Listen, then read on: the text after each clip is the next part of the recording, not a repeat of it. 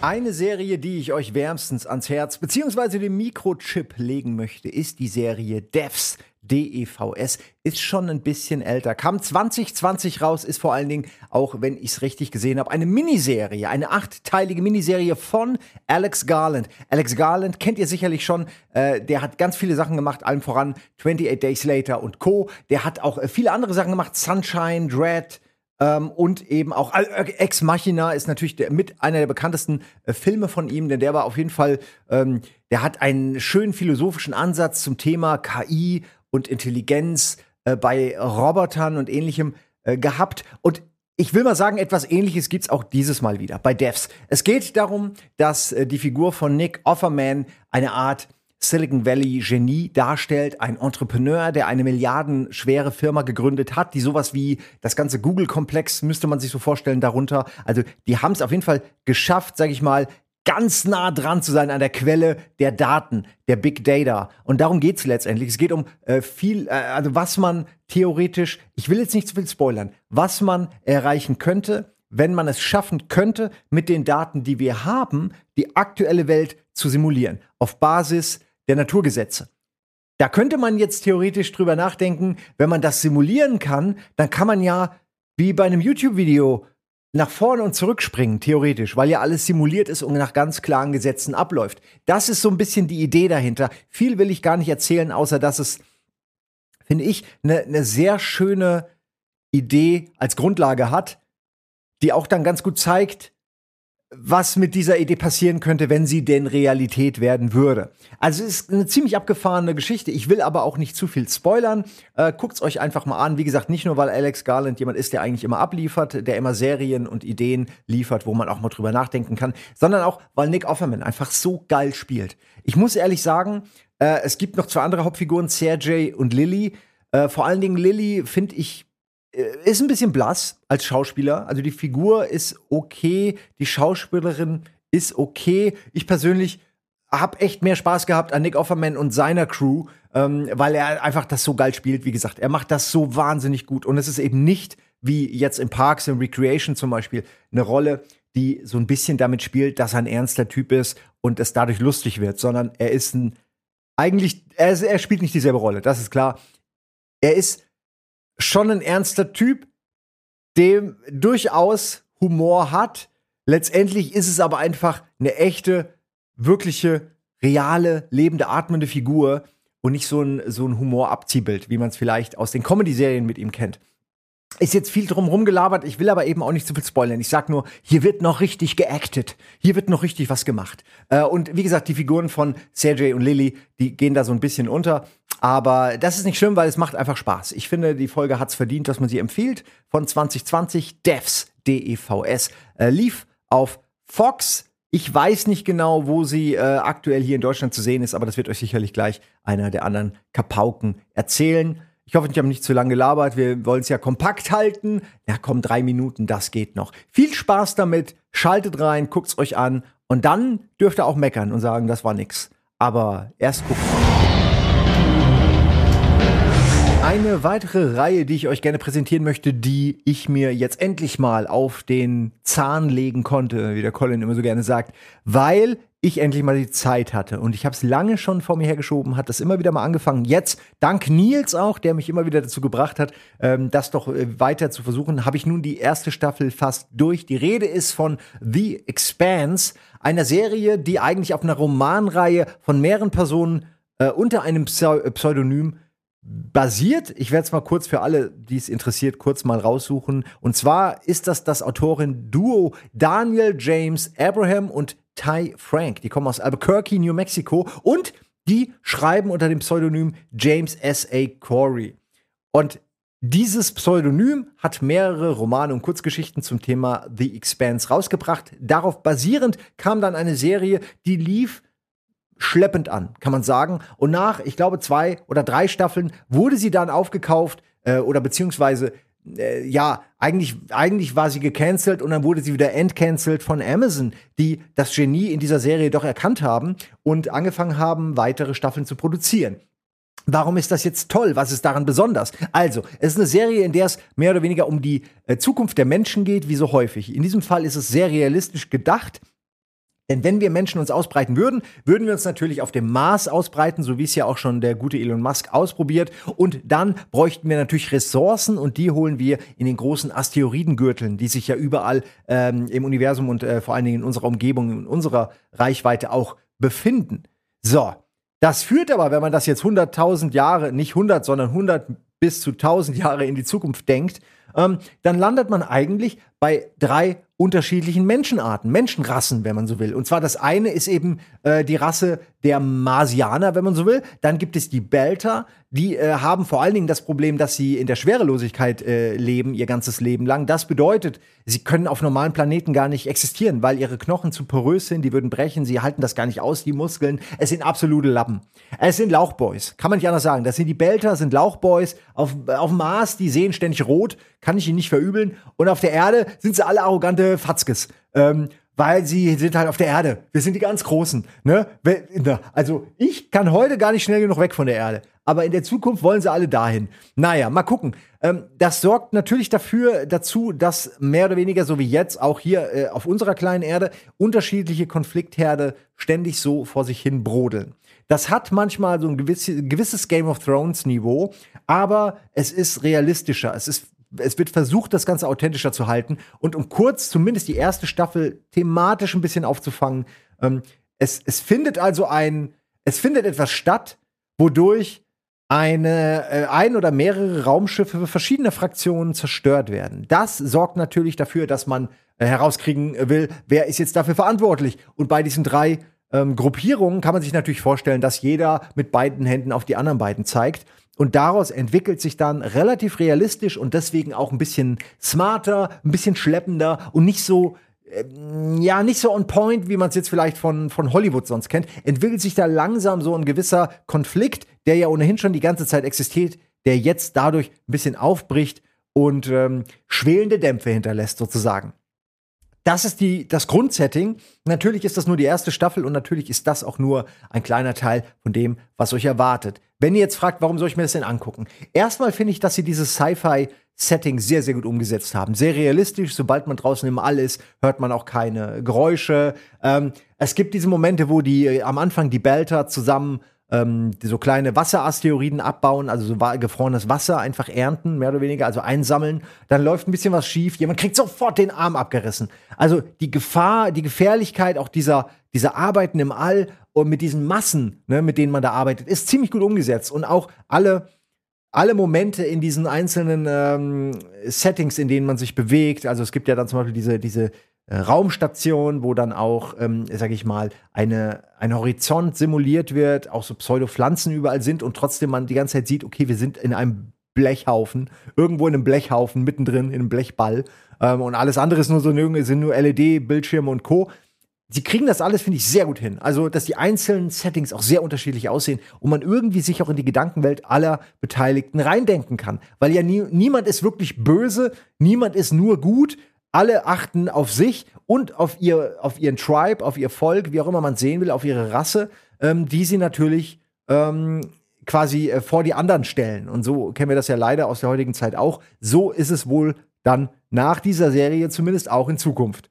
Ähm, viel mehr will ich gar nicht sagen, außer dass es, wie gesagt, eine sehr authentische Serie ist, die allein schon durch ihre ganzen, äh, ihre technischen Grundlagen, wo nicht so viel getech-babbelt wird, irgendwie einem näher sind als jetzt ein Star Trek äh, Discovery oder so, wo man dann schon das Gefühl hat, okay, Sporenantrieb, Multiversen, Spalterei hin und her, ist alles so ein bisschen, ist alles ein bisschen weird, ne? Muss man sich immer reindenken, muss man einfach akzeptieren. In The Expanse bleibt es eigentlich relativ auf dem Boden, so die Sachen, die man, klar gibt's da auch irgendwie eine Creme, die einem dann irgendwie den Arm ähm, äh, versorgt, wenn da eine Wunde ist in, in, in wenigen Sekunden. Natürlich kann man da auch sogar na Glieder nachwachsen lassen, aber bei diesem Thema zum Beispiel sieht man direkt den Unterschied. Auf der Erde gibt es nämlich diese Möglichkeiten, aber weit entfernt auf dem Mars oder in den, äh, in den Asteroiden. Ähm, äh, Erntermaschinen, da gibt es dann solche Möglichkeiten eben nicht. Und da sieht man dann schon den Klassenunterschied, der ganz gut hier als Grundlage dient. Mir gefällt's. Ich weiß, dass Nils diese Serie auch sehr feiert und schon, glaube ich,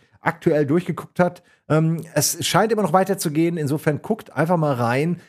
Ich finde, man muss sich ein bisschen durchkämpfen. Ich finde, gerade die erste Staffel muss man sich ein bisschen reinkämpfen. Aber wenn man dann im Sattel sitzt, ne, das Cockpit ist zu, der Sprit ist an, das Ziel ist eingegeben in den Autopiloten und dann brumm, brumm, brumm, fliege ich mal schon. so fliegt niemand durchs All. Brumm, brumm, brumm. Naja, ihr versteht schon, ne? Äh, ist wirklich gut, kann ich empfehlen. Viel Spaß damit.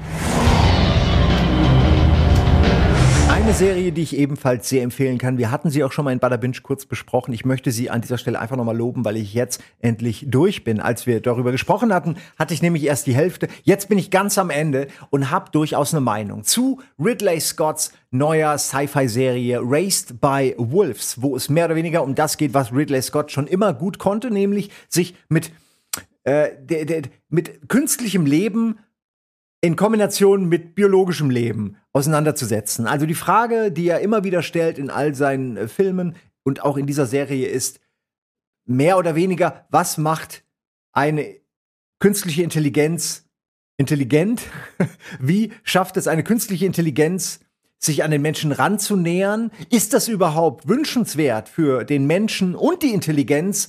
Und was passiert, wenn die Menschen irgendwann durch ihre Dummheit mehr oder weniger ausgerottet sind und wir es, und da wird es interessant, den Intelligenzen, den künstlichen Intelligenzen überlassen müssen, für die Menschen zu sorgen.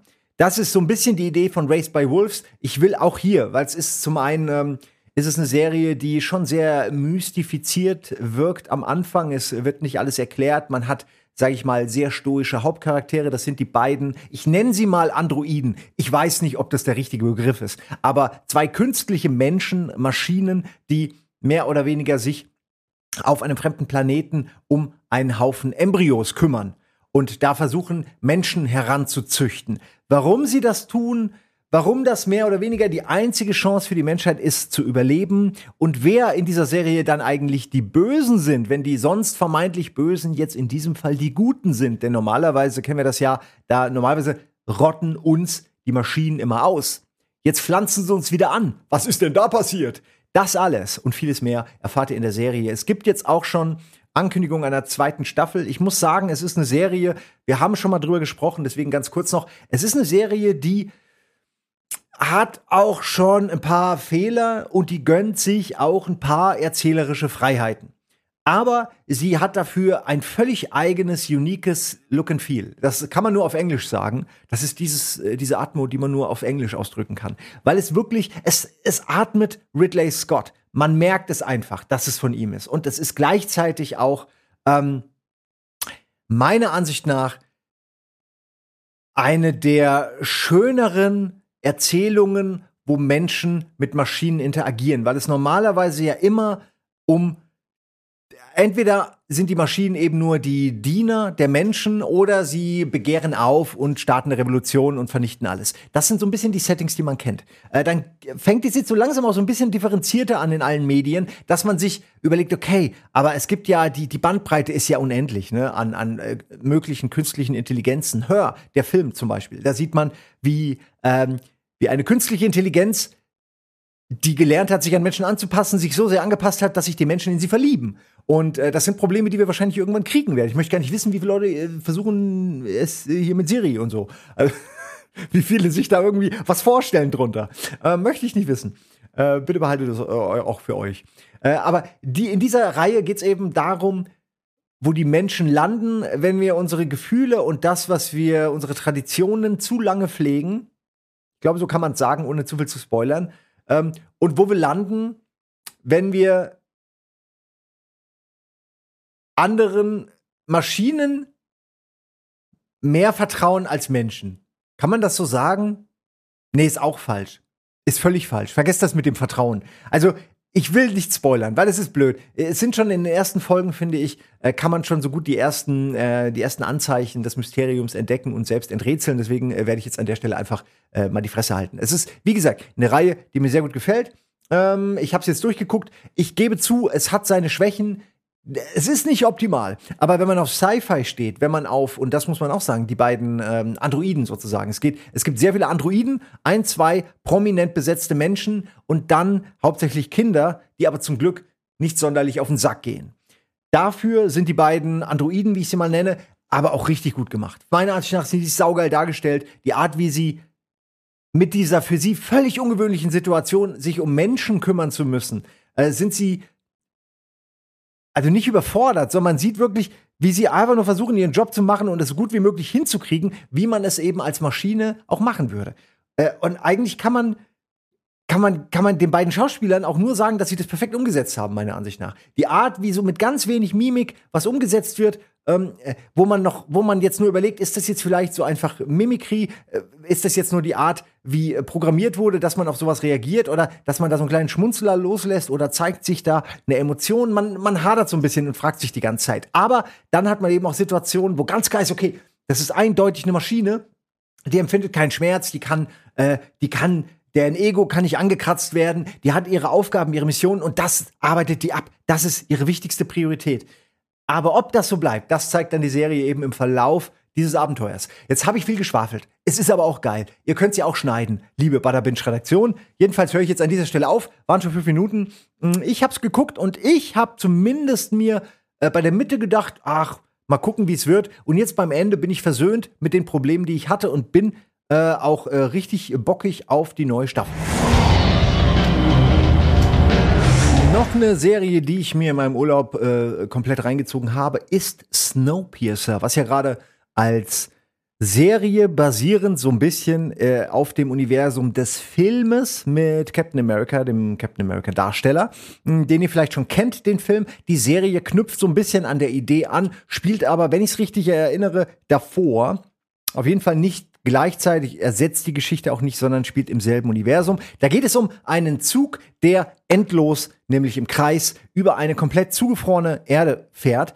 Das klingt erstmal blöd, ist es auch eigentlich. Aber äh, einer, der auf jeden Fall, dem wahrscheinlich auch gesagt wurde, das ist aber eine dumme Idee, der aber recht hatte am Ende, ist glaub, der Kollege Winston. Wilson. Wilson? Wie heißt er? Keine Ahnung, habe ich gerade vergessen. Hat ein großes W. Auf jeden Fall hat, ist das der Erfinder des Zuges. Und ähm, da wird es jetzt auch schon schwierig, weil ich jetzt darüber nicht weiter reden kann, ohne euch vielleicht schon die zweite Staffel zu spoilern. Aber es ist also dieser Zug, der ist 1000 Waggons lang und er fährt als letzte Bastion der Menschheit immer und immer wieder über, äh, über alle Kontinente. So habe ich zumindest verstanden. Vielleicht fährt er auch nur, nee, ich glaube, der fährt schon irgendwie fast überall. Also überall fährt er so lang. Wie der übers Wasser kommt, ist ja jetzt egal. Das Ganze ist auch nicht so hundertprozentig ernst zu nehmen. Es ist mehr eine Analogie natürlich zu unserer Gesellschaft, denn, und das ist der interessante Part, vorne sind natürlich der Pilot, die Serviceleute, die ganz Reichen, also alle, die sich so ein bisschen schon äh, filztechnisch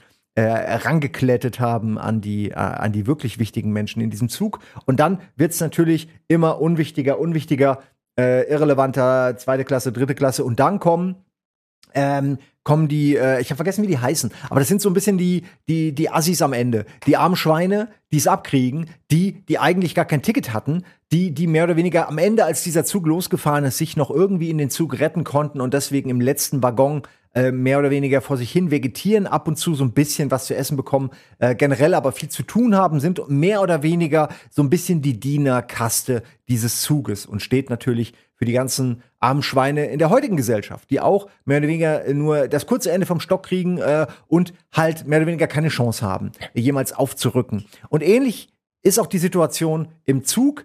Jetzt kann man nur eines sagen, ohne es viel zu spoilern. Das kann man sagen, es finden wirklich regelmäßig Revolutionen statt in diesem Zug. Das kann man sich natürlich gut vorstellen. Wenn die da vorne, im dritten Abteil haben sie ein Aquarium, völlig Banane und züchten irgendwelche Apfelbäume und weiter hinten müssen sie sich selbst essen, weil sie einfach nichts haben. Also kann, man kann schon verstehen, dass es hier zu Klassenkämpfen kommt und da entwickelt sich dann auch ganz schnell eine Dynamik um die Hauptcharaktere, wie zum Beispiel äh, hier Andrew Layton heißt der Charakter, ist gespielt von David Dix und die hat mir sehr gut gefallen, muss ich sagen. Jennifer Connelly äh, spielt Mel Melanie Cavill und das ist so ein bisschen die, äh, ja, der zweite Mann im Zug, in dem Fall eine Frau. Also so ein bisschen unter dem Oberchef ist sie quasi diejenige, die die Geschicke des Zuges leitet, die eigentliche Chefin, könnte man so sagen.